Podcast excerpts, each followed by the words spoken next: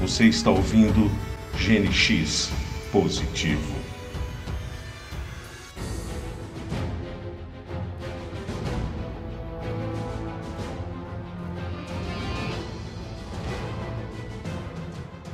Olá, sejam todos muito bem-vindos. Começa agora o 27º episódio do podcast GNX Positivo. Aqui quem fala é o Gustavo Silva e hoje vamos descobrir como inventar com o trabalho dos outros. Oi, aqui é o Von Deus e hoje é dia de contar mais uma história não contada da Fênix, só que dessa vez sob tradução. Bem, minhas traduções. Aqui é o Mário Luiz Barroso e eu agradeço ao Gustavo e ao Von Deus por me receberem aqui para falar de um conteúdo tão legal do universo mutante. Perfeito, perfeito. Muito bem, caros ouvintes. No episódio de hoje vamos falar sobre a fanfic dos X-Men, escrita e desenhada por ninguém menos que John Barney. Eu estou falando da X-Men Elsewhere. Do que se trata esse projeto? É, o que você precisa ter lido para poder ler esse material e onde que acha isso traduzido? Nós vamos conversar é, tudo isso hoje. E para falar comigo sobre esse assunto, eu trago dois convidados que retornam aqui ao podcast. O primeiro deles é o nosso querido amigo, o tradutor Mário Luiz Barroso. Vocês já ouviram aí a apresentação dele. É, o Mário já esteve aqui nos episódios 8 e 14. Mário, é sempre uma honra ter sua presença aqui. Ah, a honra é toda minha e desculpa a demora, né? Porque se eu apareci no 8 e no 14, provavelmente no 22 eu deveria ter aparecido ou alguma coisa do gênero, né? sim, sim, não faltou convite, é, mas nós sabemos que sua agenda é, é, lotada. Bom, meu segundo convidado, ele que já é sócio aqui, é praticamente o copiloto do podcast já, o Von Deus, né, que esteve comigo aí na, na tradução independente do X-Men Elsewhere. Von Deus, seja muito bem-vindo mais uma vez. Obrigadão, muito obrigado, Gustavo, Mário. Mais uma vez aqui, né, fazendo minha quarta, quinta participação já e dessa vez traduzindo junto com o Gustavo, né? Muito bom. Excelente. Dadas as devidas apresentações, vamos nessa porque hoje temos que pagar dízimo para a igreja de John Byrne da Salvação. Somebody had asked me on my forum whether there was any chance that I would go back to Marvel. And I got to thinking about it and I thought, well, can I go back to Marvel? Can I even still do that?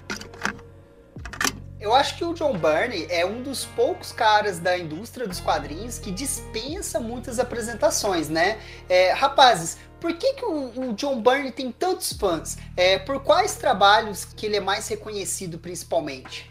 O que, que vocês acham? Bom, é, incrivelmente, apesar de eu ter trabalhado bastante com o Burn e estar tá trabalhando bastante tempo com os quadrinhos, o poço de sabedoria aqui é o Von Deus. Então eu vou falar o que o, o, o leigo ou pequeno conhecedor é, poderia ver.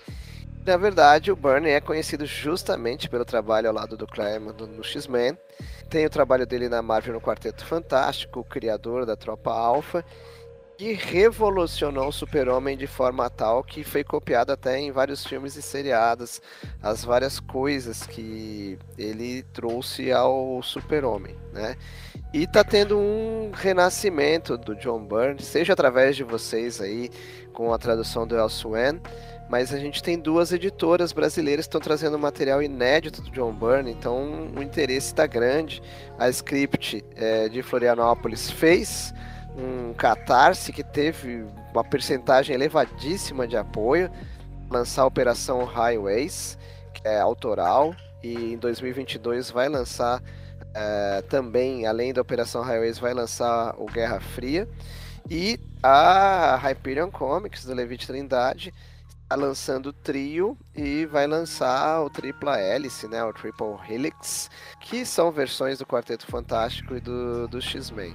Então, tanto no passado quanto no presente para o Brasil, lembrando que a gente pode considerar praticamente recém-lançados os ônibus do Partido Fantástico, a saga do Superman, ambos pela Panini, o interesse está em alta. Isso. E o Branco tem, tem várias fases, né? Ele começou nos anos 70 e 80 ali, fez o, os X-Men, Punho de Ferro, é, Marvel Team Up, e aí que ele começou a crescer muito depois X-Men, Quarteto Fantástico Tropa Alpha, Aí ele foi pra DC, fez o, o Superman, aí depois ele fez Mulher Maravilha também, voltou pra Marvel, aí teve sua segunda fase também, deu bastante sucesso. Aí que ele teve a Mulher Hulk, o Namor, vários é, Vingadores do Costa Oeste também. Aí depois ele veio para a terceira fase dos anos 2000, que ele deu uma caída assim de, de, de rendimento. Fez o Homem-Aranha do, do é, Segunda Gênese. Não, como é que chamava? Vocês lembram, Mário? Aquele Homem-Aranha que ele renovou o, a origem do Homem-Aranha. Nossa, não lembro. É. O pior que eu traduzi é, esse material, mas eu, eu, que eu me lembre foi bem fim de, de anos 90, né? 98, 99, e aqui saiu. Foi, é. Né? Saiu no 2000 aqui.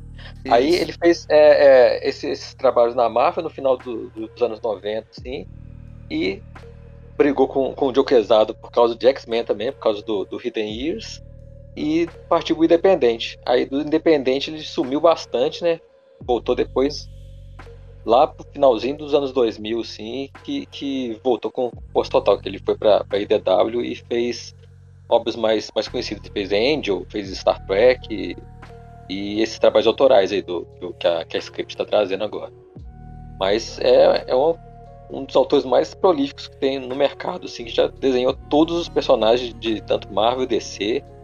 E tudo que ele põe a mão praticamente vira ouro. Assim. A, Panini vai trazer agora o ônibus da, da Mulher Hulk também.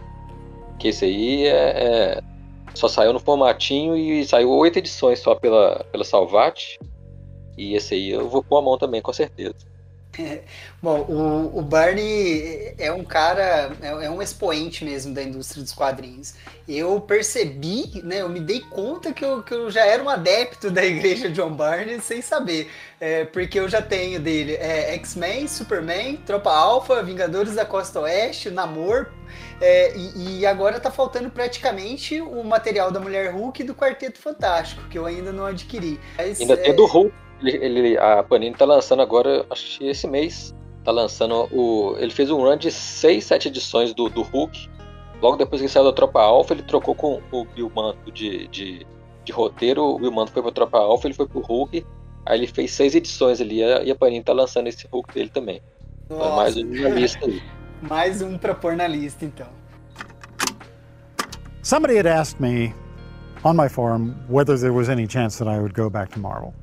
And I got to thinking about it, and I thought, well, can I go back to Marvel? Can I even still do that?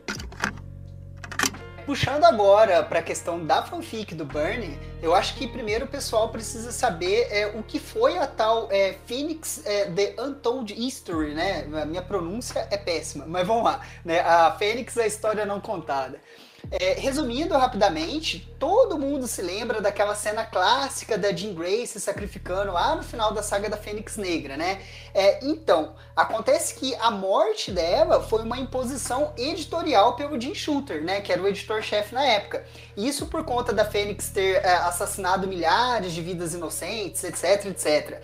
No entanto, a ideia original do Claremont e do Byrne era que a Jean sofresse uma lobotomia psíquica, né, é, pelo Império Shi'ar. Eles iriam desativar é, partes do cérebro dela, é, inativar os poderes mutantes e regredir a mente da Jean é, para uma mente de uma criança. Isso foi mostrado an alguns anos depois, né, é, naquela publicação especial chamada Fênix, a História Não Contada. É, mas o que vale oficialmente para o cânone é a versão clássica da Jean morrendo e tudo mais.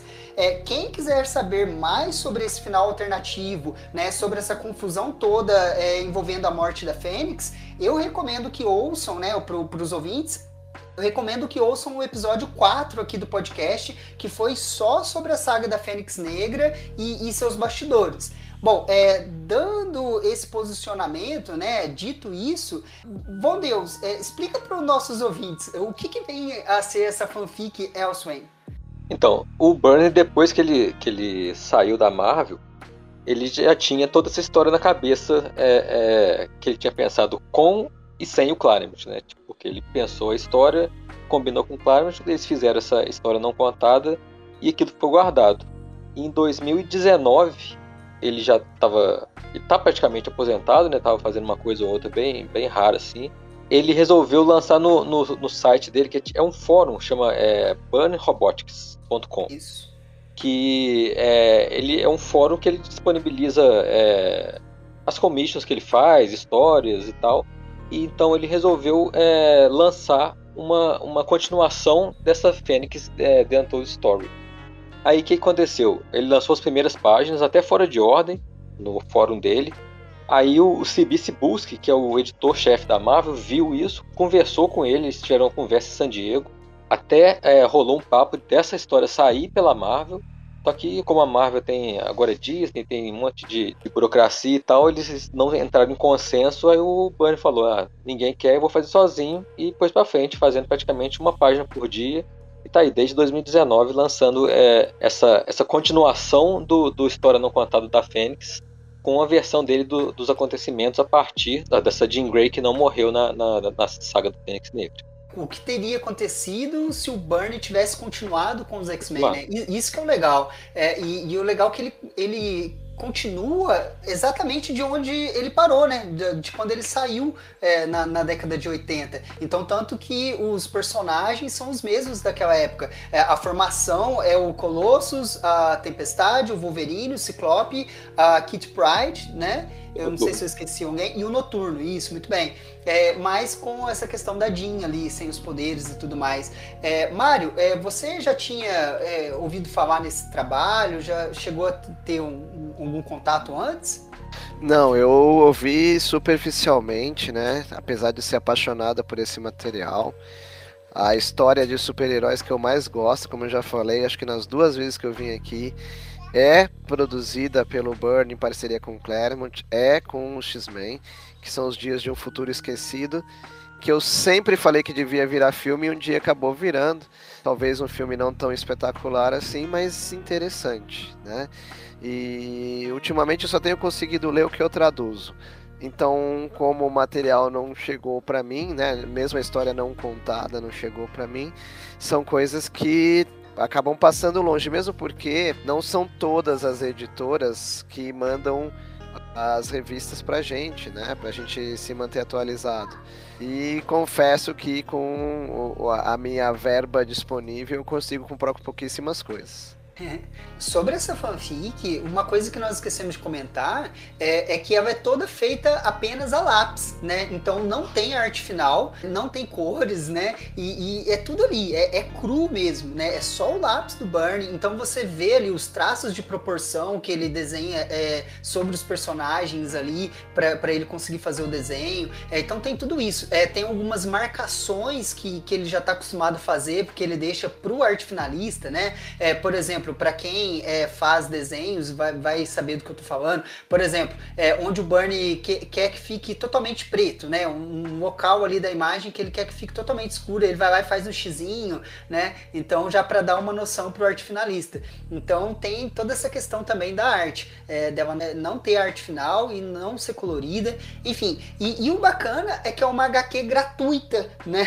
É claro, né? não teria nem como o Bernie querer cobrar disso, né? Mas é uma fanfic né? Não é um material é, autorizado, entre aspas, assim, pela Marvel. Então tá lá disponível para quem quiser ler, né? É, só que até então, quem quisesse ler em inglês, né? Isso. E por conta disso também ele, ele tem uma liberdade muito maior assim de, de mexer com os personagens, até com, a, com as características, personalidade de cada personagem. Assim, ele dá até uma mudada em, em algumas coisas que a gente já está até acostumado assim. E, e a, você comentando a arte também, ele dá pra gente ver é, as, os grids de ponto de fuga que ele faz de perspectiva, assim, dá pra ver várias coisas que a gente não costuma ver em, em desenho já, já, já pronto, né? Porque isso é apagado quando chega a arte final. Assim. É interessante você ver aquelas linhas todas de, de marcação que ele cria de, de perspectiva das cenas mais profundas, assim, é a coisa mais interessante que você tem para do lado artístico é, é ver isso, ver como o Barney desenha sem ter ninguém em conjunto com ele, né? Muito interessante. E, mas continuando, agora a gente tem a parte de tradução propriamente dita, né? Que originalmente é só em inglês mesmo que a gente podia ver. O, eu acho que é importante realçar é, o fato de que originariamente esse material é totalmente gratuito e é divulgado de forma gratuita na internet, etc. Porque existe uma preocupação muito correta é, com relação aos scans, né? Que os scans são pirataria e assim por diante. Só que vocês não estão trabalhando com, com pirataria, vocês estão trabalhando com um material que é gratuito, ele é, portanto, de domínio público, e vocês estão viabilizando para que o leitor da língua portuguesa tenha acesso a ele. Né? E vocês não estão ganhando nenhum centavo com isso. Então são vários fatores que precisam ser destacados, porque senão parece que ou vocês, ou mesmo eu que estou aqui participando, ou o GNX Positivo, patrocina ou apoia a divulgação e disseminação de scans. Não é o caso, né? Sim. Me pareceu que vocês não tocariam nesse assunto, mas eu acho importante tocar, que é bom deixar bem claro logo no começo. Né? Sim, muito bem colocado. Né? Não se trata de pirataria, é um material gratuito de domínio público e que Burn, o próprio Burn, não tem intenção de vender, né? Mesmo porque não é um material que pertence a ele, então ele não pode vender um material que não pertence a ele.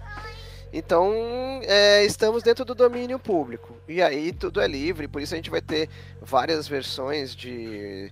até mesmo de publicações de Monteiro Lobato, ou obras da literatura universal. Né? Então tudo isso vem. É, o próprio Conan, existem versões dele fora da, da Marvel, né?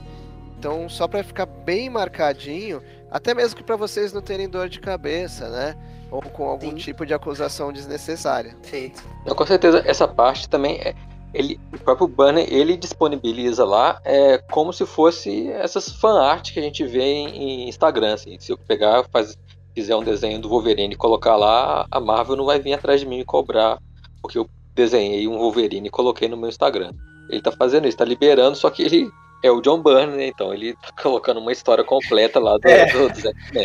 Essa é a única diferença. Podia ser qualquer um, eu posso fazer uma história e disponibilizar de graça. Só que ele é o John Byrne e tá fazendo uma coisa de alto nível e com uma qualidade extrema. Assim. Sim. Bom, é, gente, é, antes de nós entrarmos, é, rapidinho, é, antes de nós entrarmos na questão da parte da tradução, trocar uma ideia sobre isso, é, eu queria só fazer um, um, né, um breve comentário rápido sobre o plot é, da história, né? O que, que o Burn está fazendo, afinal de contas, né? É, bem, é, nós, eu e o Von Deus, nós traduzimos as dez primeiras edições, então é que fecha a primeira saga. Nessa primeira saga, nós temos o Sebastian Shaw é, como um vilão principal ali, e ele tá é, por trás de um programa sentinela do governo, né? É, que é financiado pelo governo e tem o, o aquele é, Garrick, né? Henry Peter Garrick. É, enfim, o Sebastian Shaw ele tá por trás de uma nova leva de sentinelas. Ele começa a atacar o, os mutantes, é, em especial os X-Men, porque ele quer vingança por conta do que, que aconteceu na saga da Fênix. E é basicamente isso. Então o, o, o Bernie ele não começa logo assim de cara com a Fênix, né? Ó, toma aqui, vamos falar de Fênix, Fênix Negra. Não, ele vai esquentando ali, ele vai a, a, ambientando, enfim. Então tem essa primeira saga aí com os Sentinelas, mas que já é uma coisa muito original, assim, porque o, o Shawn ele coloca sentinelas diferentes que, por, por conta do Shawn ser um, um mutante maligno, vamos dizer assim, é, os sentinelas dele atacam humanos, por exemplo, que era coisa que nós não, não víamos na revista. É, não só ataca, como mata humanos, né? Coisa que a Marvel jamais ia deixar isso acontecer.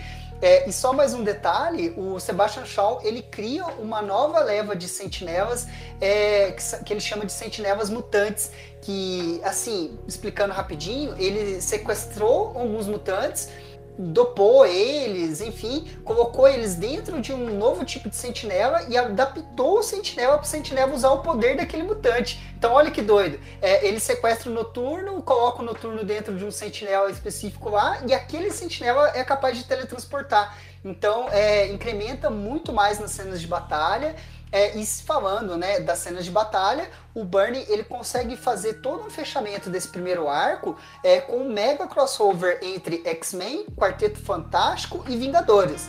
Então, realmente o Bernie né, ele começa ali devagar, mas ele já chega chutando a porta mesmo. Isso tem outro detalhe interessante também, que nas cinco, seis primeiras edições, ele cria histórias mais ou menos naquele antigo estilo da Marvel de contar em cada edição uma história com começo, meio e fim. Então a primeira história eles foram na Terra, Terra Selvagem contra o Modok, a segunda é contra um, um, tipo de sentinelas, a terceira eles encontram um, personagem que foi coadjuvante, tipo um semi-vilão do, do Quarteto Fantástico, depois um outro garoto que é um mutante também.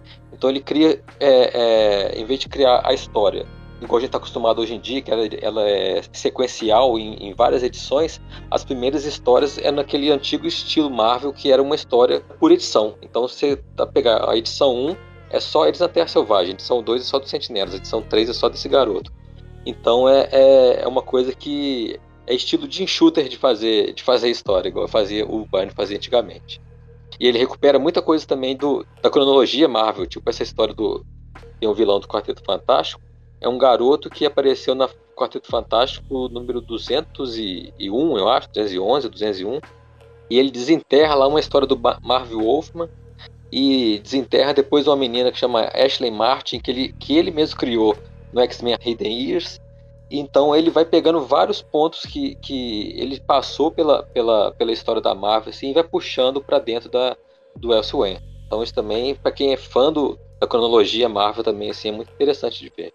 Sim, e, e, assim, é claro, depois dessa primeira saga com os Sentinelas, aí ele puxa a Fênix de volta, aí ele vai retrabalhar tudo aquilo, né, é, envolvendo a Fênix Negra, o, o Império Shi'ar, aquela questão da Jean ter ficado presa num casulo no fundo da Bahia, né, enfim, então ele vai revisitar tudo isso, e nas últimas edições, é, até onde eu vi, ele estava trabalhando a origem do Wolverine, então ele finalmente estava contando a origem do Wolverine do jeito que ele queria. Então, realmente, Elson é, é, um deleite para nós fãs. Somebody had asked me on my forum whether there was any chance that I would go back to Marvel. And I got to thinking about it, and I thought, well, can I go back to Marvel? Can I even still do that?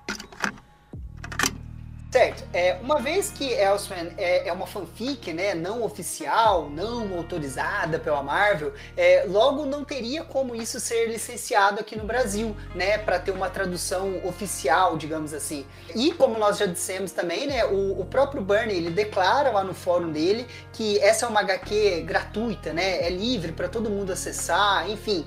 É, a partir disso, eu, Gustavo, juntamente com o Von Deus, é, nós tomamos a iniciativa de fazer uma tradução, né? Uma tradução independente da fanfic para o português. É, e como nós já ressaltamos aqui, né, é, sem nenhum tipo de fim lucrativo, né, a, a apenas de fã para fã mesmo, é, tendo em vista a quantidade de fãs que o, o Burn tem aqui no Brasil. E por isso que o Mário está aqui hoje, né, porque o Mário é o, o maior expert de tradução de quadrinhos que eu conheço. E, e, ele vai nos engrandecer aqui com a presença dele hoje, faz, jogando algumas perguntas. É, é, é, assim, é um intercâmbio com o podcast Nota dos Tradutores. Vamos lá, Mário. Bom, primeiro agradecendo novamente o convite, Gustavo, dizendo que é um prazer estar aqui com você e com o Deus. Lamentando, né, porque era um verdadeiro crossover, porque o, o Carlos Roots também vinha é, bater um papo com vocês, ele teve um imprevisto. Quem que não tem imprevisto com máquinas, né? Então ele teve um imprevisto com o computador dele. Foram os sentinelas, né? Pois é, só pode ser. Os nanosentinelas invadiram é. o, o, computador dele. e é muito, uma alegria muito grande ver vocês dois trabalhando com esse material. Dei uma olhada uh, rápida no geral e no número 1 um, com um pouco mais de atenção com que o tempo me permitiu. E aquela coisa, né? O que o Bernie fez é um fanfic e o que vocês fizeram é um translate. É, é, como é que é? Um, é um fan translation, né? é curioso ver como vocês são muito imersos nos quadrinhos. Então, analisando para pessoas que estão traduzindo quadrinhos pela primeira vez, vocês partem já de um patamar elevado, assim. Tem várias armadilhas nas quais vocês não caem. E vocês têm a linguagem dos quadrinhos, né? Isso é importante. Por mais que um, um balão ou outro careça de lapidação, isso acontece comigo, inclusive. Eu faço tradução, a lapidação vem por parte do adaptador, né? E depois pelo editor. Então a, tra a tradução não vai exatamente do jeito que eu faço. Mas vocês conseguem apresentar um material bastante correto, coerente, compreensível e respeitando aí a essência do, dos personagens, né? Então isso é o que eu posso dizer essa primeira olhada. Já lançar a pergunta de como foi traduzir as primeiras páginas para cada um de vocês, né? Uma coisa é ter a ideia, outra coisa é executar. E aí eu gostaria de saber se vocês fizeram algum tipo de preparação no sentido de pesquisar nomes de personagens mais obscuros? Ou foram com a cara e com a coragem? E que tipo de desafios vocês encontraram? Todos os personagens mais obscuros estão na minha cabeça.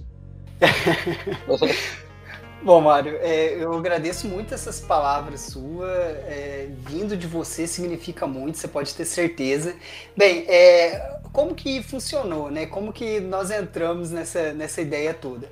O primeiro, a primeira edição, a princípio, eu comecei a fazer sozinho, sozinho mesmo sabe? Só que aí eu fui envolvendo o, o, o Von Deus, eu fui puxando o Von Deus. Porque o que, que eu fiz? O, o, processo, como se trata, assim, vamos dizer, scan, né? É, é, é, meio feio falar desse jeito, scan, mas como é uma scan, o, o processo de, de, de, fazer é bem diferente daquilo que o Mário está acostumado, por exemplo. Porque o Mário ele trabalha com Word, né, Mário? É, Word ou similar. Isso, isso mesmo. É um arquivo de texto. Ali, o que, que eu fiz? Eu entrei no fórum do Bernie, né, no site do John Bernie, é, acessei as páginas lá, né, as páginas estão lá em JPEG, né, em formato de imagem. Eu salvei essas imagens no meu computador. E aí, o que, que eu fiz? Eu simplesmente, eu abri essas imagens no editor de imagens e eu fui fazendo ali por cima mesmo, sabe? Eu ampliava o, né, ampliava a tela ali em cima do balão, criava uma caixa de texto nova, traduzia aquele balão e apagava o texto que estava por baixo. E eu fui fazendo assim. É, olha a trabalheira, né? É, então, tanto que quando eu acabava uma página, a página já estava, entre aspas, pronta. Ela já estava toda é, né, com a diagramação feita, né, o letreiramento, porque eu já ia traduzindo direto por cima dos balões. E aí, durante todo esse processo da primeira edição, eu fui é, é, abusando da paciência do bom Deus o tempo todo. Por exemplo, é, pedindo dicas de adaptação, é, eu mandava assim, poxa, olha só essa expressão, bom Deus. O é, que, que você acha de eu colocar dessa forma, né, em português? É, e aí ele ia dando as dicas, enfim. É, eu sei que o, no final dessa primeira edição, o Von Deus falou assim: olha, depois que você terminar, manda para mim que eu reviso para você. Aí eu mandei todas as páginas, ele revisou tudinho, toda a ortografia, é, eu fiz todas as correções, e a partir da número 2, aí sim, aí nós seguimos juntos mesmo assim. Não só o Von Deus, ele fez a revisão da ortografia a partir do número 2, como o Von Deus revisou a tradução também. No primeiro, na primeira edição, foi mais a questão ortográfica é, que o Von Deus revisou, porque, é, entre aspas, eu já tinha feito sozinho. Mas aí, a partir da número 2, não, aí foi tudo. É, tanto que eu mandava pro Von Deus, nós conversamos é, via WhatsApp. Então eu mandava a página pronta para ele. Eu mandava a minha versão e a versão original. Mandava as duas juntinhas. Olha, esse foi o que eu fiz, esse é o original. Aí ele ia revisando página por página. E foi esse trabalho de formiguinha aí e, e no fim foram 235 páginas desse jeito. Acho que o processo foi mais ou menos esse. O, considerando que o processo é diferente para você, já que o que eu faço ainda vai passar por revisão, adaptação, e aí vai para um profissional da arte, né, que é o letrista, você em algum momento, em alguns momentos, você estava traduzindo ali no meio do balão e se você chegou à conclusão que o texto que você imaginou não ia caber o tamanho do balão que você tinha à frente, como é que foi isso? Nossa, é, a cada página, vamos dizer assim. É, bom, a vantagem de ter feito a tradução direto por cima da imagem é, já, já foi me dando toda uma noção é, geométrica ali de espaço. Então eu fui optando por escolher palavras é, é similares que fossem menores, que fossem caber no, nos balões. Então eu já fui pensando nisso. Mas sim, é, teve alguns momentos que eu precisei aumentar o tamanho do balão, é, recordatório, principalmente vários, vários recordatórios mesmo. Eu precisei esticar um pouquinho, aumentar. É, eu não tive dificuldade para fazer isso porque é, as páginas já estavam abertas no editor de imagens. Então era só selecionar o balão, selecionar o recordatório e tentar aumentar, né, puxar um pouquinho, aumentar ele o espaço. É, eu confesso que a primeira edição o letreiramento ficou porco, para dizer uma palavra bem direta, é, mas a partir da segunda eu fui pegando jeito, eu fui ajustando melhor as palavras dentro dos balões. Mas na primeira edição ficou deixou um pouquinho a desejar essa questão do letreiramento. Você vê que ficam algumas palavras próximas à borda do balão. É, isso, eu olhando agora eu me incomodo com isso. Mas a partir do número 2 foi legal. Mas sim, tive que aumentar balão sim, Mário. É, essa é uma, é uma vantagem é, que tem correlação ao pessoal que traduziu dos anos 50, 60, 70 até fim de 90, mais ou menos, meados de 90. Porque, principalmente porque a maioria dos gibis era em formatinho, então precisava ser bem reduzido esse texto, né? Então você vivenciou é, algo que os tradutores antigos se deparavam, que é a falta de espaço, e você mecanicamente vivenciou o que os tradutores novos é, levam vantagem, que o balão ele pode ser inflado. Mas provavelmente você deve ter visto que se inflar demais o balão, a arte do John Byrne, por exemplo, acaba sendo devorada e escondida por ele, né? Sim, verdade. É, vocês determinaram vozes para cada personagem, estilo de fala e assim por diante.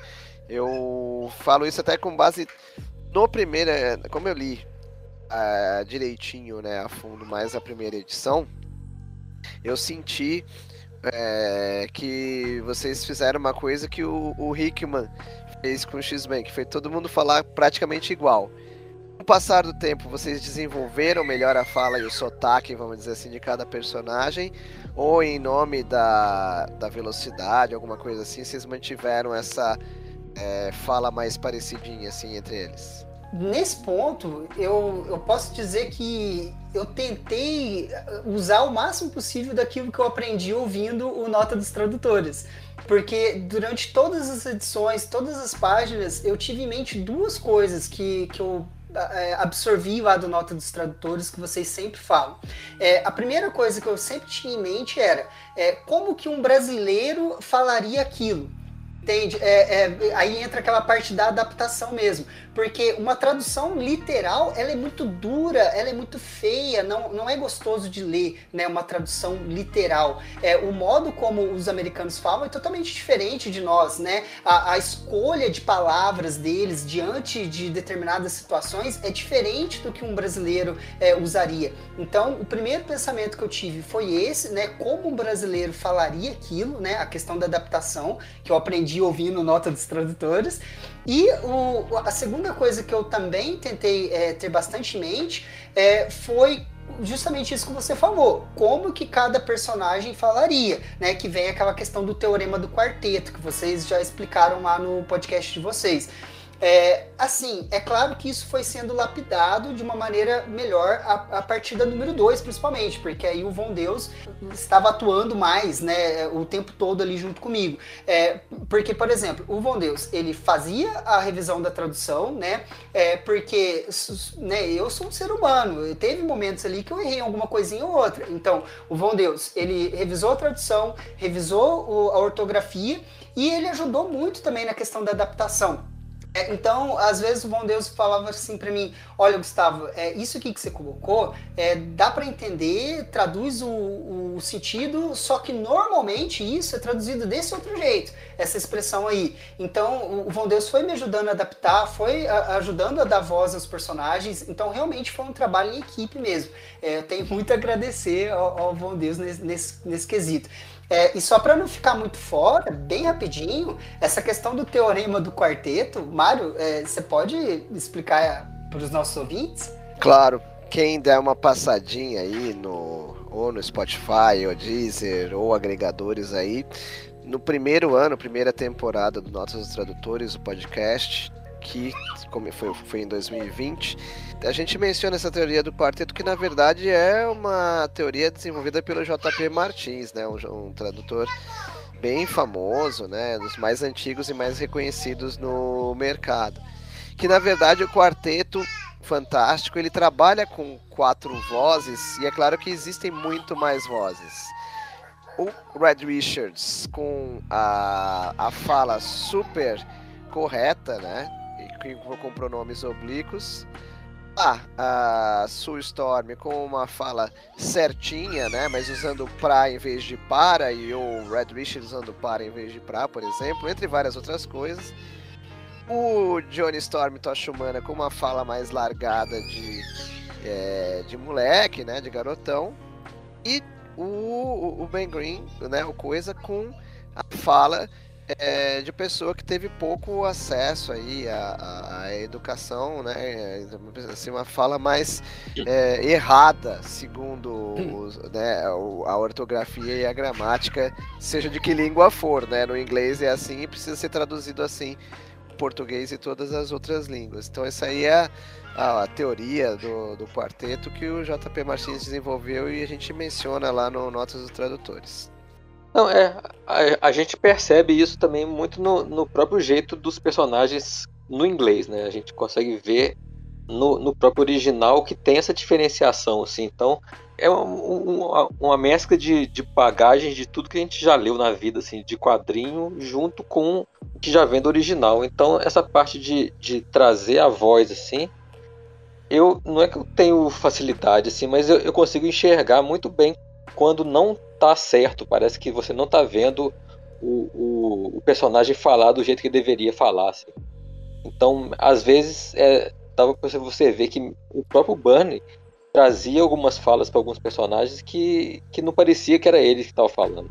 Então eu falava, Gustavo, a gente pode fazer isso aqui e ficar de outro jeito, porque não tá parecendo o Wolverine falando, tá parecendo o Noturno falando, por exemplo eu acho essa parte, mas se, se, se um dia o Gustavo for te mostrar o tamanho de cada texto que eu mandava para cada página, com os comentários da, da, revisão, assim, às vezes tinha mais texto no, no na revisão que na, na, edição inteira. Em uma página era mais texto que uma edição inteira de, de quadrinho, assim. Mas eu acho a parte mais interessante disso, você conseguir mostrar é, a partir das palavras o que, que cada personagem está falando, assim. E que a gente até comentou no episódio do, do Joss Whedon, que se você apagasse o desenho e colocasse só os balãozinhos, dava você entender quem estava falando ali. Então isso muito da, da, da, tradução, mas no próprio original também você via que o texto tinha a personalidade de cada personagem escrita dentro da fala de cada personagem. Então é, é o Burns faz muito bem isso, principalmente no, no, no Coisa e no Wolverine. Assim, você vê que eles estão muito bem caracterizados, mas ao mesmo tempo você vê que em outros falhava um pouco, então e eu acho que isso também é um, um papel do, do, tradutor, assim, é consertar algumas coisas que, que o autor não traz, assim. A gente teve que fazer algumas adaptações também de, de algumas coisas que foram meio piegas. Tinha uma parte que ele falava de uma melancia lá, que era um momento de tensão. Aí ele meteu uma melancia no meio do balão, que foi uma coisa meio comédia. Verdade, assim, então, verdade. Tem que apagar algumas coisas, assim, para não ficar meio é, é, fora do contexto da, da cena. Então, tem outras coisas. Tem a questão da analogia, né? Tem uma cena que um personagem vai atirar num, num, outro que tá correndo, balançando de um lado pro outro, e no original o cara fala assim: ah, é, ele está balançando feito um porco no gelo. Aí eu pensei, putz, mas o leitor brasileiro vai imaginar o porco no gelo escorregando, mas aqui nem neva, nem tem gelo. É, aí eu peguei na adaptação com o que? Ah, ele está balançando feito bêbado. E ok, você vai passar por aquele balão, você vai entender. É, mas, sabe, a minha preocupação ali foi não tirar a pessoa de dentro do quadrinho. É, bom, Von Deus concordou, então acabou ficando desse jeito. É, o interessante é isso, né? Que você não precisa ser tão literal, assim. Eu vejo muita tradução, assim, que é tão literal que você fala assim, isso aqui, você consegue imaginar o texto que está em português, como é que ele estava em inglês antes de, é, depois de ser traduzido, assim. É uma coisa que antigamente você via muito, muito pouco e hoje em dia tem muita tradução que eu, que eu vejo nos quadrinhos atuais, assim, que elas, que elas pecam por causa disso. Tem uma, uma literalidade muito grande, assim. E em outras que você, que você vê que o, o as do Mario, quando antes de eu conhecer o Mario, sim, a gente conversar agora no Instagram, eu pegava as X-Men e X-Men Extra da Panini nos primeiros números, assim, dava para ver uma diferença entre o texto de, de algumas edições dos X-Men para outros personagens que, que você sentia uma fluência do texto, uma fluidez maior de, de umas traduções que de outras, assim. Então, é, é, eu pego muito disso, assim, de você querer ver a, a fluência, a fluidez mais do que a, a, a própria é, é, literalidade. O que está exatamente escrito no balão original está escrito no, no, balão em português. Assim. Então, teve uma parte também que a gente traduziu diferente lá, né, Gustavo? Na parte que ele, Landra mata o, o, o Ara, que a gente mudou bastante uma, uma, uma sessão de texto, assim, que mudou completamente a, a, a o que estava falando, mas manteve a ideia, aquela parte de, de da luz, da escuridão lá. Você sim, lembra de sim, dessa? sim, sim. É, o Barney tentou fazer um joguinho de palavras ali, né? É, é, se eu não me engano, ele estava querendo brincar com birthday, né? Birthday, o, é. Isso, o dia do nascimento com o dia da morte. Aí nós tentamos é, adaptar isso, é bem, bem lembrado. Eu tenho umas três ou quatro opções pro Gustavo lá e ele escolheu. O, na verdade, assim, o que vocês fazem, eu particularmente, assim, não sou dono da verdade nem nada, mas eu considero que é ideal que é fazer com que o personagem soe é, como, a não ser que seja uma mudança de trama, ou seja, sei lá, o personagem bateu a cabeça e tá agindo diferente. O personagem é, que nem quando eu traduzia o Homem-Aranha Superior. Era o Peter Parker, mas a mente era do Dr. Octopus. Dr. Octopus tem outra formação, é, é doutor, é arrogante, etc. A fala dele ficava diferente no original e, consequentemente, ficava diferente aqui. Mas é, falando, né, centrando em X-Men, eu citei o Hickman porque o Hickman ele não se preocupa em dar o tom de voz para os personagens, meio que tanto faz. Por quê? Porque ele é um roteirista de nível macro. Ele está pensando no, no, no, macro da trama, em todos os é, variáveis que envolve a trama. Ele está pensando na ficção científica. Então, do jeito que ele escreve, parece até que assim os, os, balões e os diálogos atrapalham. Assim, se ele pudesse contar a história sem ninguém falar nada, parece que ele, ele queria contar a história por gráficos. Aí a história ia sair boa. É. Ah, sim. É mais ou menos por isso. Aí o que, que acontece, né? Eu eu tô traduzindo ininterruptamente o X-Men desde 98, né? Revista mensal. Não traduzo tudo. A fase do Grant Morrison, por exemplo, foi o JP Martins que a gente já falou que, que traduziu. É, edições especiais raramente eu faço, né? Então, ah, é X-Men, X-Men Grand Design, não fui eu, né? Mas eu faço o, o dia a dia, o feijão com arroz, né? Quando existia a Uncanny X-Men, é, era esse gibi que eu fazia. Por quê? Porque ele é o mais simples, é o original, é o mais antigo. Então, depois de 23 anos é, trabalhando com o personagem, você meio que fez a voz do personagem, né? Você se acostumou com ele e você percebe que você não vai atrapalhar o autor original os personagens continuarem falando exatamente como eles sempre falaram, né? O autor original não se preocupou, não, agora eu vou fazer um Wolverine mais culto. Não é a preocupação, né? Então, se não for uma mudança de trama, eu não vejo problema em a gente fazer com que o leitor brasileiro receba o que ele sempre recebeu.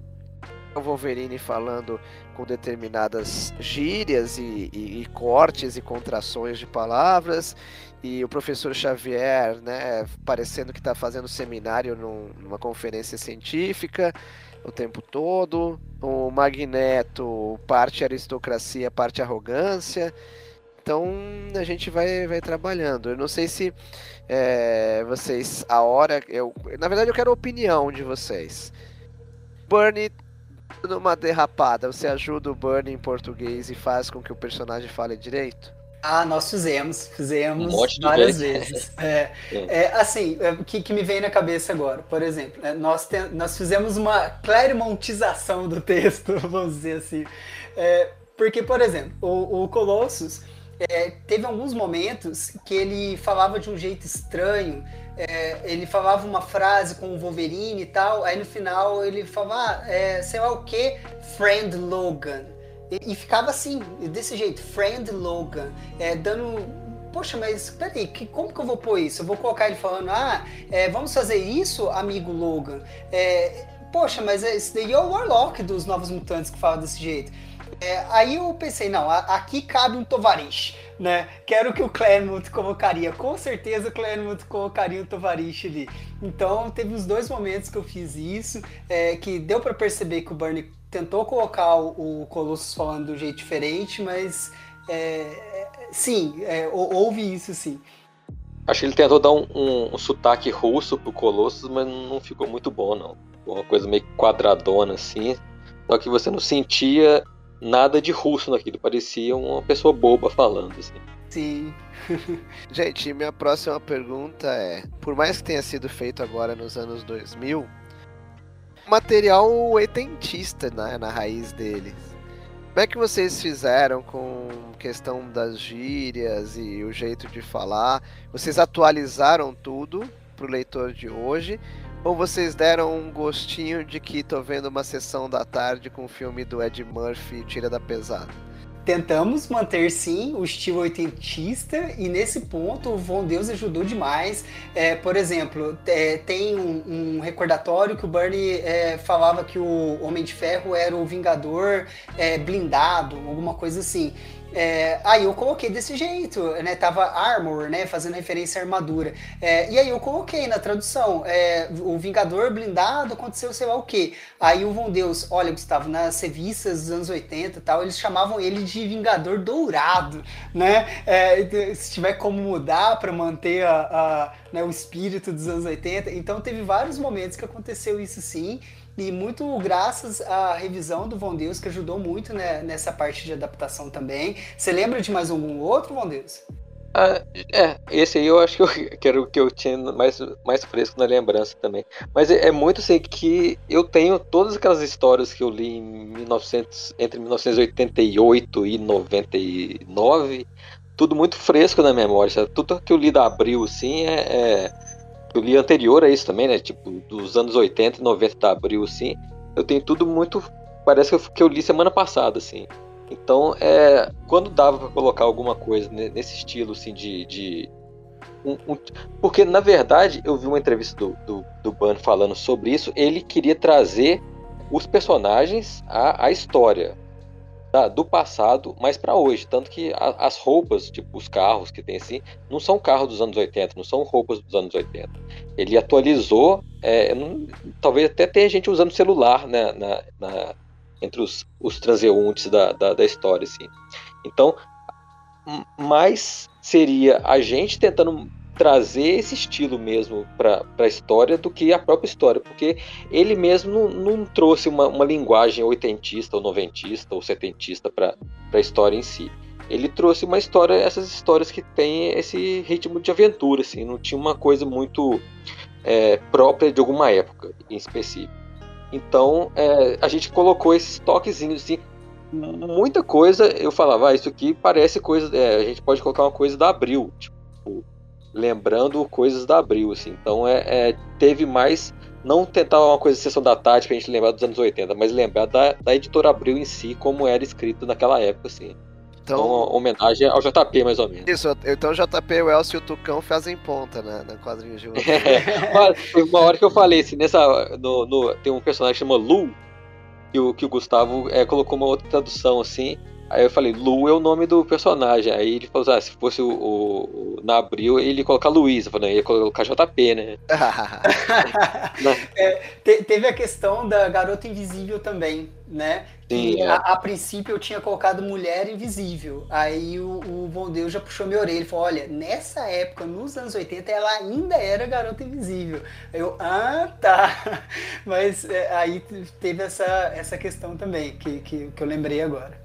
Porque na editora Abril, ela foi virar, ela já surgiu como Mulher Invisível, né? E quando ela se tornou, passou de garota invisível para mulher invisível, a Abril ignorou. Ela passou por cima, assim, e deixou sem essa mudança. Mas a gente lendo a, a, a serviço da Panini agora, os maiores clássicos desse ônibus agora, a gente vê que teve uma. Vai ter uma, uma coisa bem importante na vida dela, assim. E, e o Burn traz muito isso, ele coloca coisinhas que ele não é, mostrou diretamente no Quarteto Fantástico dele, tipo a, a, a, o desenvolvimento dos poderes da mulher invisível dentro do, do, do, Quarteto Fantástico. Quando ele escreveu, ele traz umas pitadas aqui, tipo a mulher invisível aprendendo a voar dentro do campo de força invisível dela. Ele coloca isso que até o Coisa fica surpreso uma hora assim que ela tá voando e tal.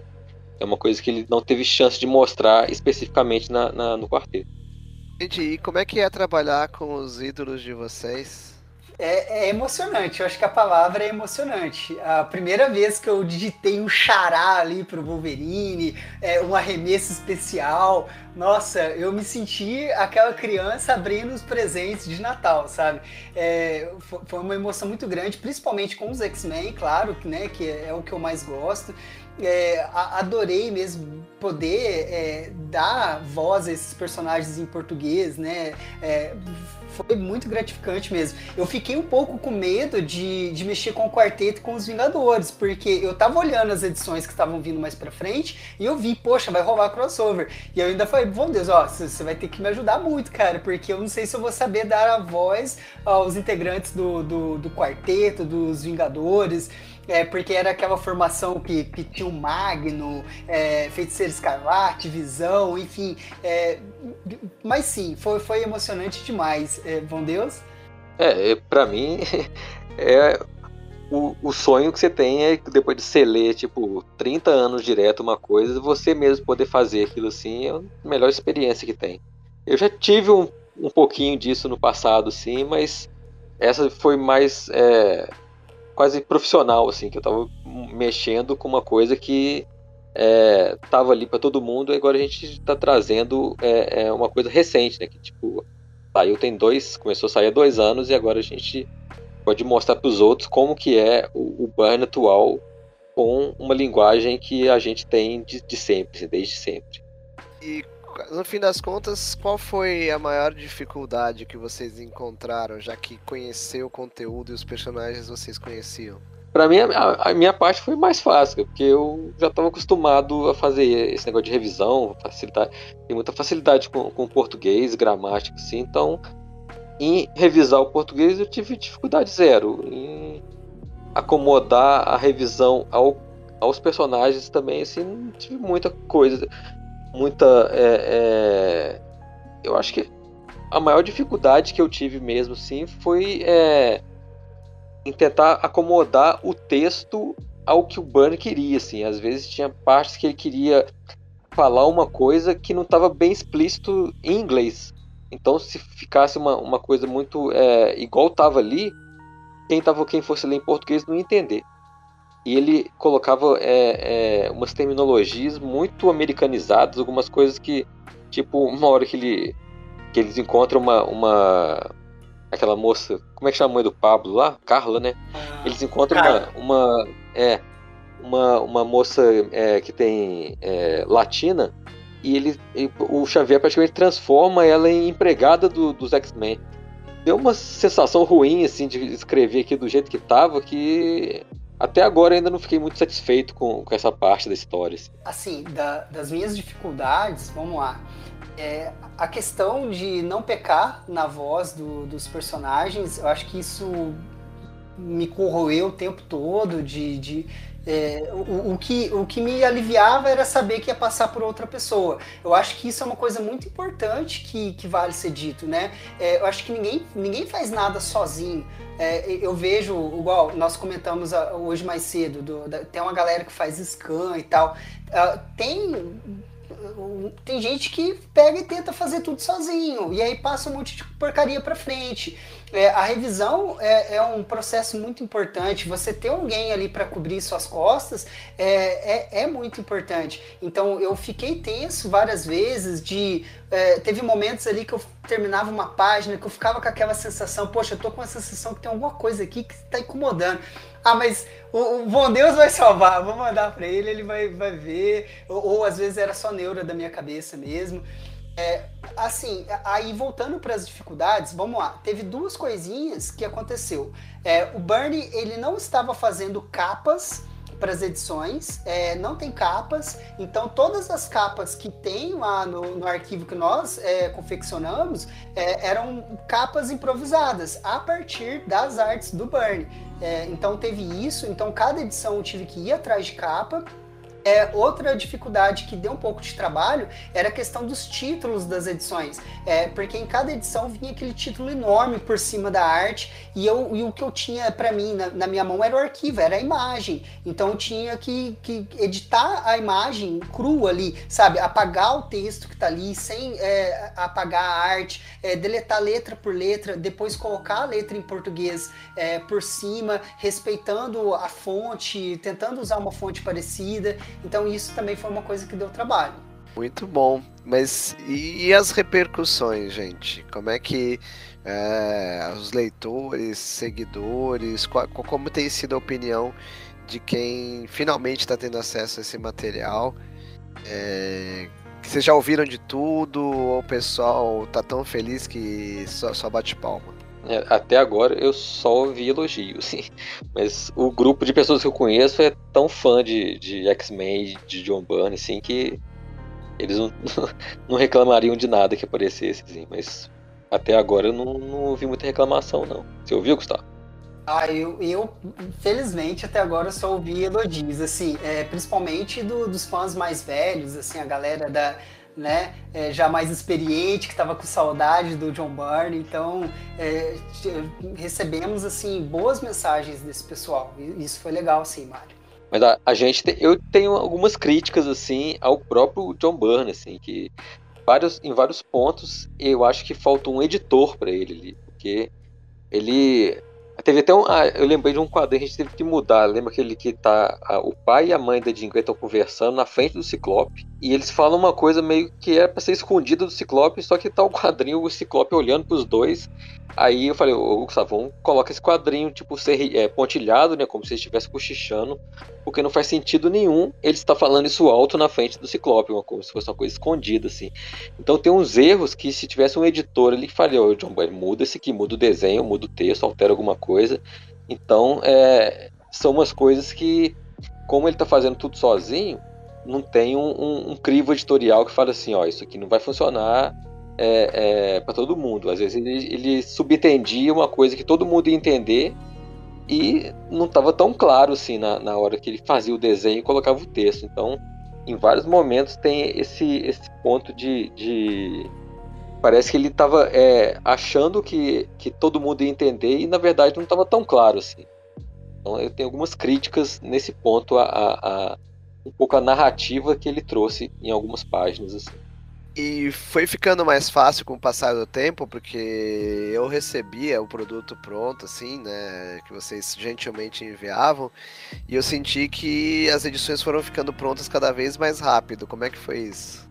Sim, sim. É, no começo, é, nós estávamos fazendo três páginas por dia. Então, dava uma edição por semana certinho, né? Porque é, as edições tinham 20, 21, 21 páginas. Então, fazendo três por dia, uma vez por semana tinha uma edição prontinha. Só que aí, depois que passou da, da metade dessas 10, né? Que nós terminamos as 10 primeiras. É, depois da número 5, aí, aí eu empolguei. É, eu empolguei no sentido de que assim como o Von Deus comentou que as primeiras histórias eram mais fechadas em si, é, das seis em diante, não. Uma já puxa a outra, uma já deixa um gancho para a próxima. É, então, eu animei mais um pouco. Então, ao, ao, invés de terminar três páginas por dia, eu estava fazendo cinco, seis. É, então, é, foi, foi na empolgação ali. É, e, e, sim, né, conforme fomos fazendo, foi ficando mais fácil. É, o, o, o Deus comentou assim dessa crítica ao Bernie. Teve uma, um aspecto que vale comentar é que nós sentimos dificuldade, tanto eu quanto o Von Deus. É, que foi a questão do Bernie dar a voz aos personagens, ele acertava muito em alguns, né, como Wolverine, como Ciclope, o Coisa, só que aí tinha alguns outros personagens que ficava um pouco estranho. É, e o principal deles, o mais gritante, são os sentinelas porque os sentinelas eles são robôs, então eles eram para ter vozes robóticas, é, frases secas. E, e, na maioria das vezes, os sentinelas eles falavam como se fossem pessoas, é, com exclamação, é, frases exclamativas, é, é respondão, né? Teve um sentinela lá é. né? ele deu a resposta meio atravessada por Wolverine. Então, nós ficamos assim, ué, mas o que, que, que tá acontecendo, né? É, aí tem uma edição que mostra mais para frente, que mostra o Sebastian Shaw controlando os sentinelas através de um capacete. E aí tem um momento que ele fala através de um sentinela. Aí eu pensei, poxa, pode ser então que esses sentinelas eles estejam mais soltinhos assim para falar por conta de uma influência do Shaw, né? Que eles estão mais humanizados na fala deles. Mas, é, enfim, depois que o Sebastian Shaw sai de cena, né? Acontece alguma coisa com ele ali que ele sai de cena. É, aí eu combinei com o Von Deus. Falei, olha, a partir de agora, sentinelas robóticos. Vamos deixar 100% robóticos. E, e, e, só que no texto do Bernie eles continuaram humanizados. Então te, teve essa questão assim que incomodou bastante é, a gente. O, é, algumas considerações assim, né? A falta de editor não é exclusividade do Burn, né? Você pega um material que o Neil Adams é, tenha feito, escrito e desenhado, é, eu e o Carlos Rutz, que não, que não pôde vir aqui, nós fizemos para a Egomosa que chama Odisseia, é, do Neil Adams. É quase ininteligível. Tem alguns materiais que o Jack Kirby escreveu, desenhou, e são, são materiais complicados, assim, mesmo para a época que eles foram feitos. É, são materiais assim, eu acho que o desenhista que escreve, ele deixa muita coisa subentendida, e aí realmente falta a mão do editor, né? E essa característica assim de dar uma escorregadinha com relação ao tipo de fala, etc. Burnie faz muito isso, né? Porque na maioria dos quadrinhos dele ele, ele quer letreirar, né? Ele, ele, ele faz o, o letreiramento. E, por exemplo, tem um personagem robótico na, na, na, revista Trio, que é uma versão do Quarteto Fantástico que eu traduzi para Hyperion Comics, que ora ele tá com aquela fala, aquela seta eletrizada que parece um raio, com as os balões em itálico, e tem hora assim que você vira a página e ele tá com fala normal e, e tipo não tem um motivo de roteiro para isso. Né? Isso é um, um erro, um esquecimento, tal. E aí um erro editorial porque o editor americano, talvez por excesso de respeito ao Bernie, optou por ah, eu não vou mexer. Mas é um erro, né? Como vocês bem detectaram.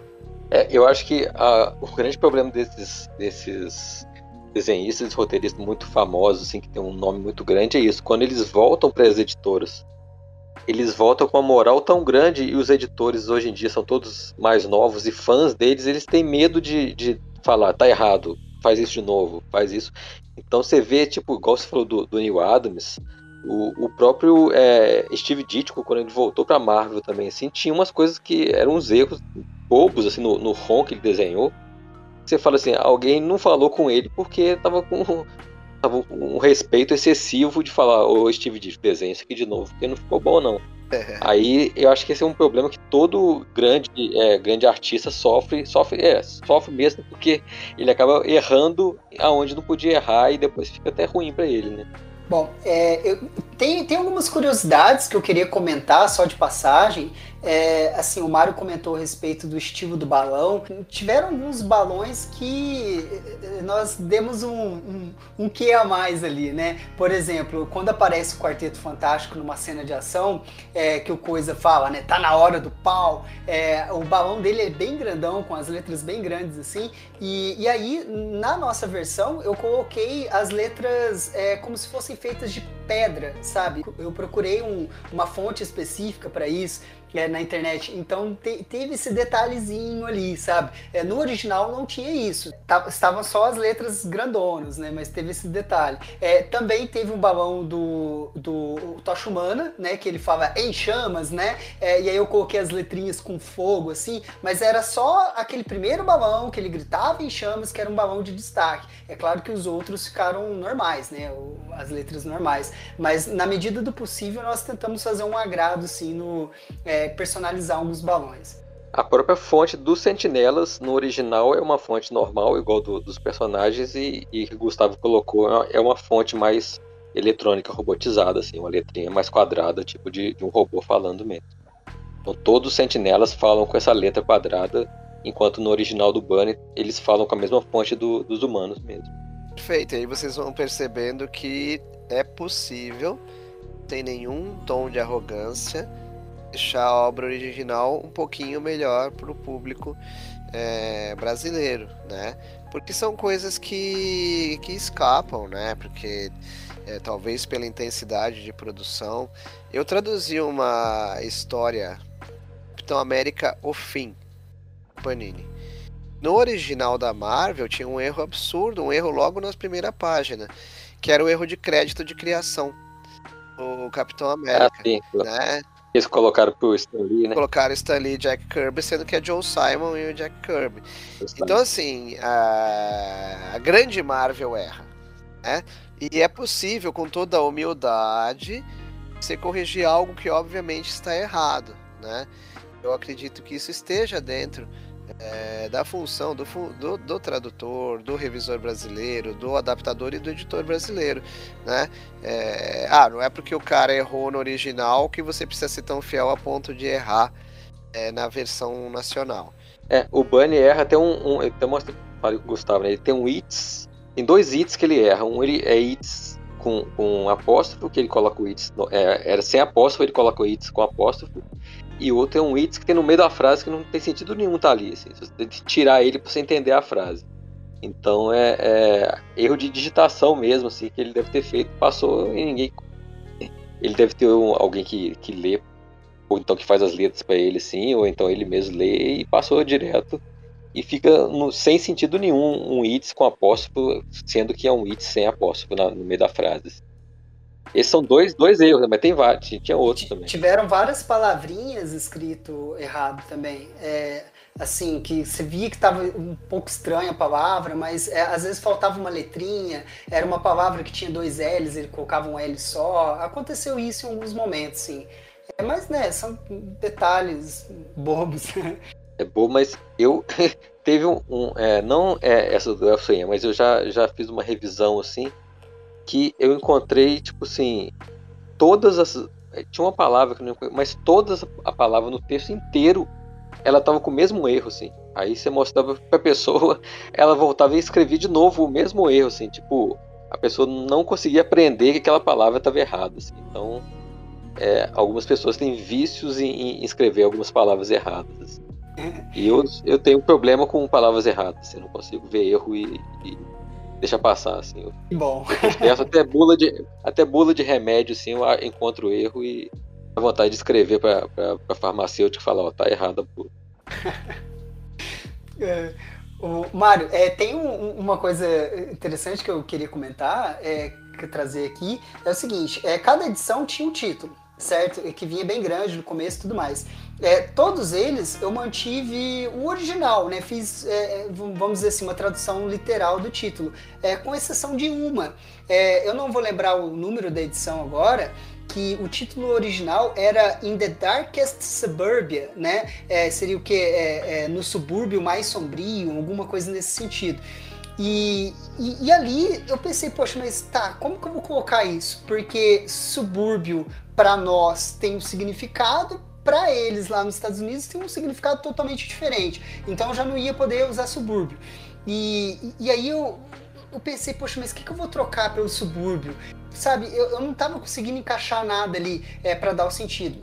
Aí foi uma edição que eu realmente tive que mudar totalmente o, o título da, daquela edição. É, eu, eu, até, isso é claro, conversando com o Von Deus, né, para nós vermos o que, que encaixaria melhor, e acabou ficando uma edição chamada Inimigo Oculto que não tem nada a ver com o título original do Burnie, mas que tem tudo a ver com a história.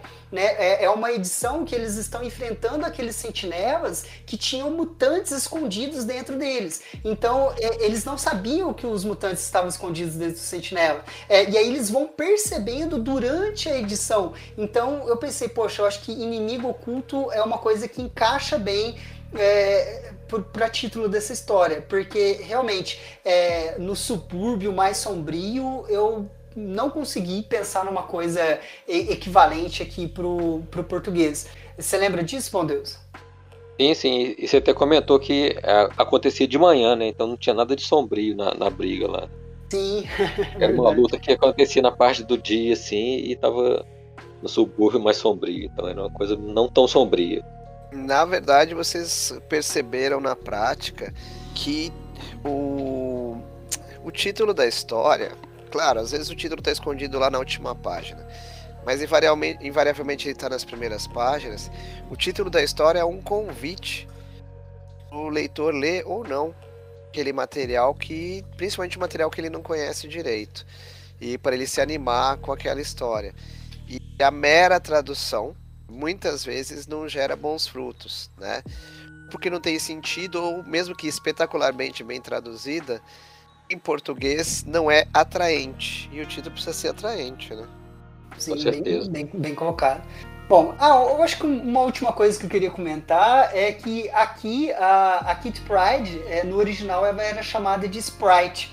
E aí nós mantivemos como era no Brasil é, anteriormente, né? Que, é, que era usado ninfa para ela. É, te, teve esse detalhe, é interessante, porque né, só depois que ela foi virar lince negra e tudo mais. Isso é bem Isso. importante, né, gente? Vocês foram fiéis é, ao que se fazia aqui no Brasil, né? Não dá para é, inventar muito também, né? É claro que pode querer é, corrigir de alguma forma alguma coisa que achem equivocado, mas tem alguns nomes que são consagrados e vale a pena mantê-los, né? Com certeza. Outro, outro detalhe interessante também, que isso eu nem cheguei a comentar muito com o Gustavo, assim, mas eu, sempre, eu percebi que tinha umas, umas expressões que o, que o, que o Burn usava que eram referência a músicas, assim. Tipo, é, eu vi é, música do Eagles, música, algumas músicas dos anos 70, assim. Então ele colocava até aquela, aquela Lembra daquela expressão do era da. Como é que era, Gustavo? Tinha uma é. era da, das, dos milagres? Ah, sim, sim, sim. O... Aquilo, aquilo, é, aquilo é uma música, é, é, o título de uma música, mas depois tem uns outros, uns outros termos que ele usa mais para frente, que são todos referências a, a, algumas músicas assim que de bandas completamente alternativas e, e que ninguém conhece no, no, Brasil, assim, que não fazia nenhum sentido nem colocar uma nota de, de referência e nem traduzir ao pé da letra, assim. Então eu deixei passar porque, mas eu só queria comentar isso porque umas três ou quatro vezes eu vi referência a, letra, a, a títulos de músicas que, que ele usou no meio da, da, da tradução. Assim. Olhar afiado.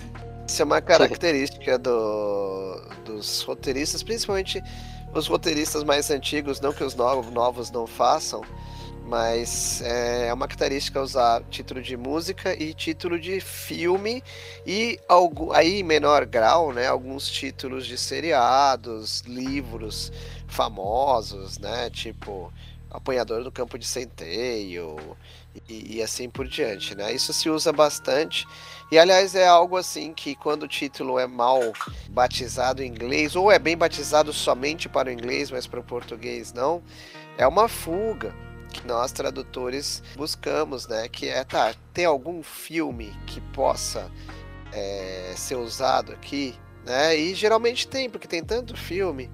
E aí a pessoa, ela sente alguma conexão com aquele título, porque às vezes talvez nem tenha visto o filme, mas já ouviu esse nome em algum lugar. E aí a pessoa sente relacionada àquilo, né? Poxa, é, mexe com ela e é, é aquilo que eu, que eu falei de realmente você trazer, atrair pelo convite que é o título da história.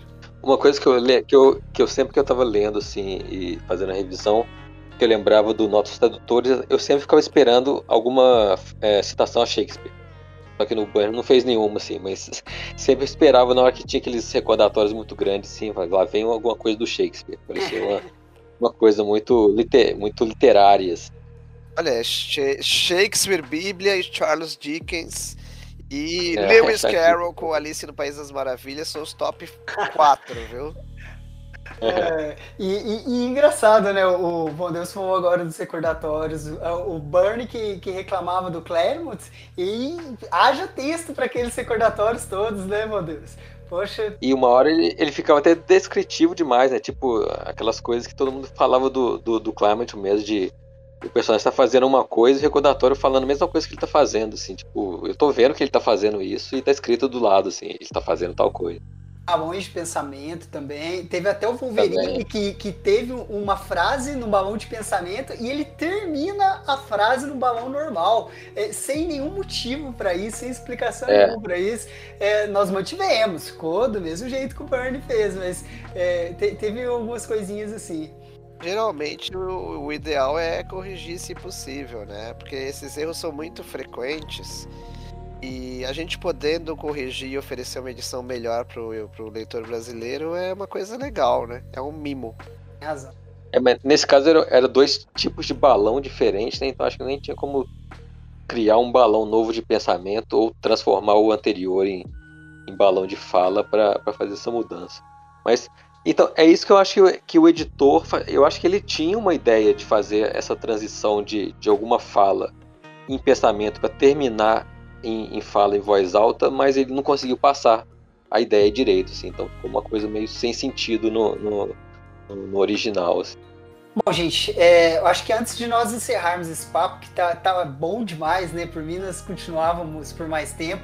É, eu queria agradecer o, o Mário, é claro, por ter vindo aqui, compartilhar um pouco da experiência dele é, conosco. E queria aproveitar o espaço também para agradecer o Bom Deus, assim, que foi um parceirão mesmo é, nesse trabalho. É, eu acho que as editoras aí tinham que ficar de olho nesse menino, porque é, o Bom Deus não, não deixa passar nada, Mário, sabe? É, porque eu ficava o tempo todo ali preocupado naquela questão de adaptar o texto, de pensar como que o personagem falaria e tudo mais, e mandava, e eu mandava um monte de errinhos de português para frente.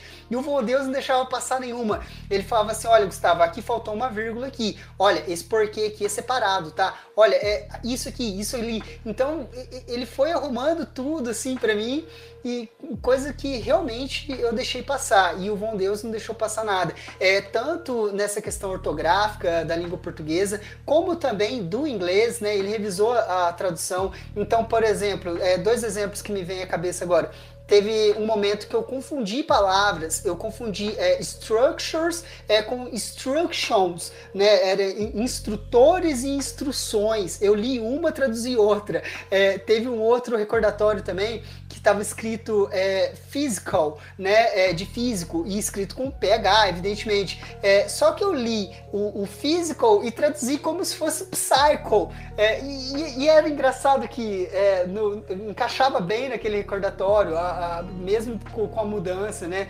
Só que eu fiz sem querer. Eu li uma palavra e, e entendi outra, simplesmente por falta de atenção. É, e aí o Von Deus pegou, ele falou: olha, ali, eu acho que você errou a palavra ali.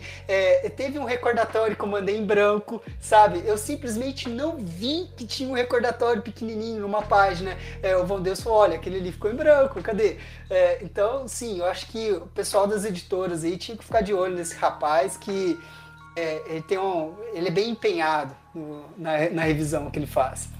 Ah, é uma coisa que eu, que eu gosto, assim, de ver eu até comentando com, com a amiga minha do dia, assim, eu faço isso de graça para qualquer pessoa, assim, porque só para ver o, o bom português escrito na, na, nas páginas dos quadrinhos ou de qualquer outra coisa que esteja escrita, assim, porque eu acho que a, a forma que eu aprendi português é, é, de verdade mesmo, assim, aprender a, a escrever direito, a, a, observar essas coisas, foi lendo quadrinho. Eu acho que Quadrinho é a melhor forma de você se interessar pela língua, aprender a escrever, aprender a ler e aprender a, a se educar com a língua portuguesa. Assim. Então, eu gosto de fazer isso para qualquer pessoa. Assim, igual eu falei, eu reviso até bolo de remédio se precisar. Pode me chamar aí que não passa uma vírgula errada. Assim, que, né, é, é modéstia à parte, sim, mas eu tenho um bom conhecimento de gramática e ortografia, de tudo. Assim. De quadrinhos, né, meu Deus?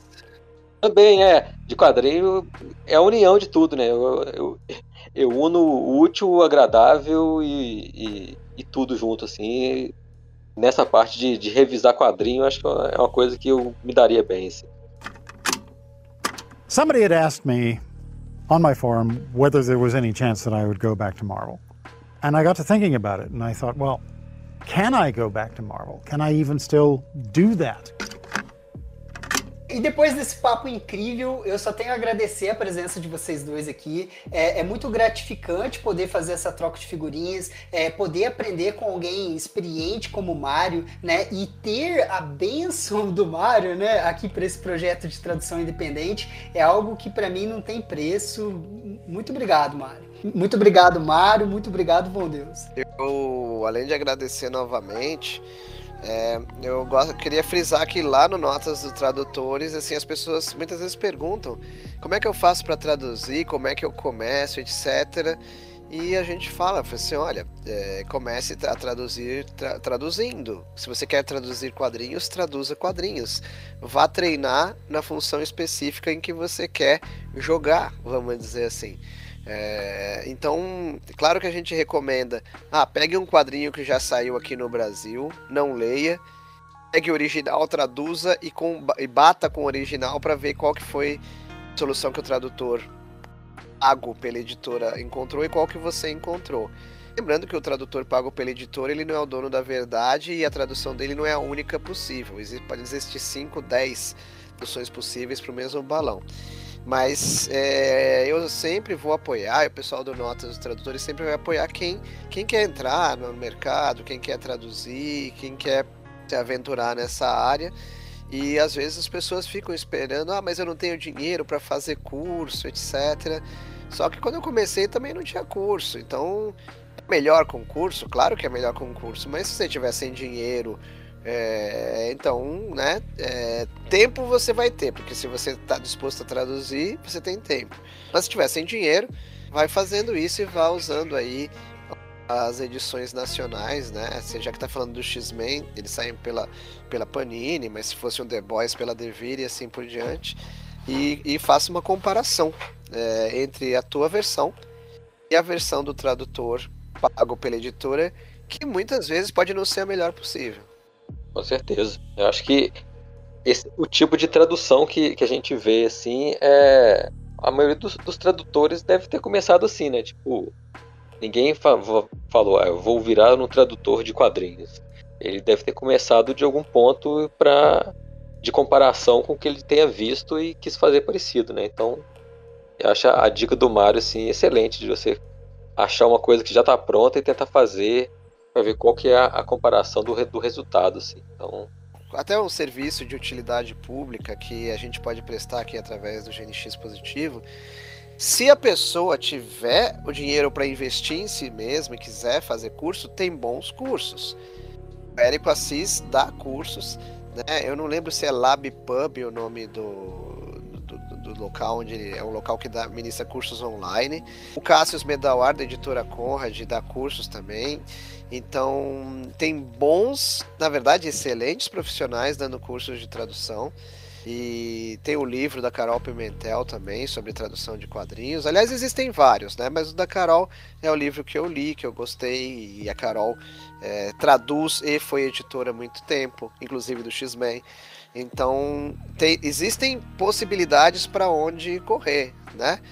Ah, não tenho grana pro curso. Ah, mas e pro livro da Carol? Será que você tem? Tem, tem grana, né? É... O livro da Carol, como é que chama, mano? Rapaz, eu não. De cabeça eu não lembro, porque eu acho que até afetivamente ele sempre foi o livro da Carol. É, esse, esse é, é, é, o meu problema, né? De, é, por conhecer a Carol, sempre foi o livro da Carol, ele derivou, ele derivou da, da tese de mestrado dela, né? Tá aqui, ó, acabei de achar. É, tradução de histórias em quadrinhos, teoria e prática, né? Então, ele é um livro acessível, sabe? É um livro que é, você procura no Mercado Livre, na Amazon, né? Você vai conseguir aí por um valor inferior a 50, às vezes por 40 reais, mas não seguir pelo preço, porque o, o a, a, qualidade do conteúdo é inversamente ao valor é, que está sendo cobrado aqui, né? Então são, são dicas, né? Ah, não está com tempo para o curso, está sem dinheiro para o curso? Vai nos livros, né? Esse livro eu não me recordo, mas eu acho até que ele, a Carol ganhou um HQ Mix por esse livro aqui. Com certeza ela foi indicada, né? Concorreu ali, mas é, é um bom livro. Muito bom, excelente. É, excelentes indicações. Bem, é, da minha parte, eu espero que vocês dois possam retornar aqui em outras oportunidades. É, aqui é o podcast que são os convidados que têm a voz principal a ser ouvida e vocês sempre têm muita coisa bacana para nos dizer. E eu agradeço também a todos os ouvintes que ouviram até aqui. E para quem é, quiser continuar esse papo, é só ir lá e comentar no post oficial desse episódio no meu perfil Instagram, o Quadrinhos com X. E quem quiser ter acesso a HQ Elsewhere, né, traduzido por nós, eu vou deixar o link na descrição desse episódio também, tá? Para ter acesso ao arquivo digital. Então por hoje era isso. A gente se vê no próximo episódio de GNX Positivo. Até! Tchau. Falou!